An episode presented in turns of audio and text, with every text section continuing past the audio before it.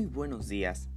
En esta mañana del lunes 14 de junio del presente año, esperando que ustedes se encuentren bien en sus casas, hablaremos de un tema de relevancia que es el derecho mercantil. Y ustedes se preguntarán, ¿qué es el derecho mercantil?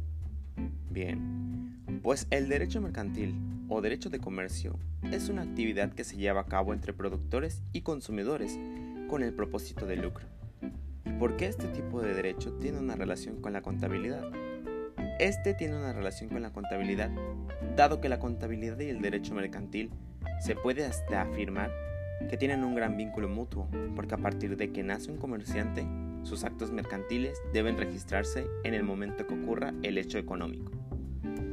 No olvidemos que un comerciante es una persona profesional que se ocupa en alguna actividad que la ley considera mercantiles, como refiere el artículo 10 de la Constitución, comentado del Legis Decreto Ley 410 de 1971, llevándonos esto a un punto de partida más amplio sobre la relación que estos dos tienen y cómo el derecho sigue siendo imprescindible aun en temas que seguimos considerando que no tienen relación.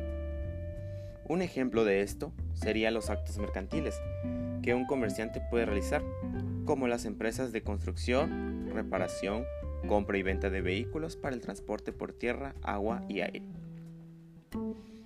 Estos actos ya mencionados se le conocen también como acto de comercio, el cual es realizado por persona física o moral, sea comerciante o no, como refiere el artículo cuarto del Código de Comercio, que no considera limitativamente a los laboradores y fabricantes como las únicas personas que pueden efectuar accidentalmente operaciones de comercio.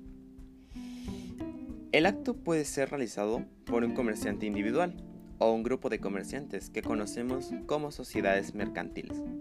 Un comerciante individual necesariamente debe responder a una persona física, es decir, a un ser humano con la capacidad legal suficiente para ejercer el comercio de forma ordinaria, mientras que por otra parte, las sociedades mercantiles es un contrato, una forma legal típica de agrupación voluntaria de personas y una técnica de organización de empresa. En sentido estricto, solo son sociedades mercantiles las enunciadas en el artículo primero de la Ley General de Sociedades Mercantiles, que señala sociedad en nombre colectivo, sociedad en comandita simple, sociedad de responsabilidad limitada, sociedad anónima, sociedad en comandita por acciones, sociedad cooperativa, sociedad por acciones simplificadas. Durante este curso pudimos hablar sobre tres sociedades mercantiles, que a mi criterio llamaría las más comunes o sociedades básicas, que son sociedad de responsabilidad limitada, anónima y cooperativa. La sociedad de responsabilidad limitada es una persona moral que tiene personalidad jurídica propia distinta a la de sus socios, lo que quiere decir que esta sociedad actúa y se obliga por medio de los órganos que la representan. La sociedad anónima, en la que su administración se encarga según los artículos 142 y 43 de la Ley General de Sociedades Mercantiles, a uno o varios mandatarios, que no tendrán que ser socios, denominados cuando fuera uno administrador único y cuando fueran más, consejo de administración. Ambas sociedades tienen parecido, ya que los socios responden hasta por el monte de sus aportaciones. La capital es la suma de las aportaciones de todos los socios, y la denominación social, conforme a la ley, debe ser un sustantivo. Otra sociedad mercantil que vimos en el curso fue la sociedad cooperativa.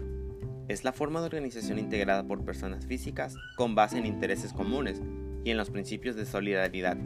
Este esfuerzo propio y ayuda mutua, con el propósito de satisfacer necesidades individuales y colectivas a través de la realización de actividades económicas de producción, distribución y consumo de bienes y servicios. Esta sociedad puede constituirse con cinco socios, y se clasifica en consumidores de bienes y o servicios y de productores. La primera, dedicándose solamente a obtener productos en común para beneficio propio, y la segunda, juntando sus productos para crear productos diferentes. A partir de que todo comerciante está obligado a llevar la contabilidad, como lo indicamos anteriormente, comenzamos a obtener obligaciones ante entidades superiores, que nos exigirán un resultado legal de todas las operaciones comerciales. Además, Dentro de este mundo mercantil, claro que la confianza no es siempre un instrumento que asegure el aporte y términos de los socios o de cualquier persona que quiera adentrarse en este mundo, por lo que También estudiamos algunas herramientas utilizadas en este campo mercantil, como los contratos mercantiles, que en pocas palabras es un negocio jurídico bilateral que tiene naturaleza jurídico-mercantil. En general, para que un contrato sea calificado mercantil, debe referirse sobre actos de comercio definidos según la legislación. También encontramos otros documentos importantes, como los títulos de crédito, que tienen una gran importancia en el comercio, pues sirven para garantizar el cumplimiento de determinadas obligaciones. Es así en una operación de comercio, por ejemplo, una compra-venta, una de las partes, generalmente el comprador, no tuviera dinero para realizar el pago y con ello terminar la compra, puede recurrir a los títulos de crédito y con ello concluir la operación. Y bueno, esto ha sido todo por el día de hoy.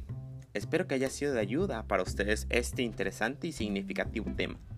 No es todo sobre el comercio mercantil, pero sí una parte importante de lo que es el derecho mercantil. Y cómo este forma parte de la vida cotidiana de los comerciantes, relacionados incluso con la contabilidad.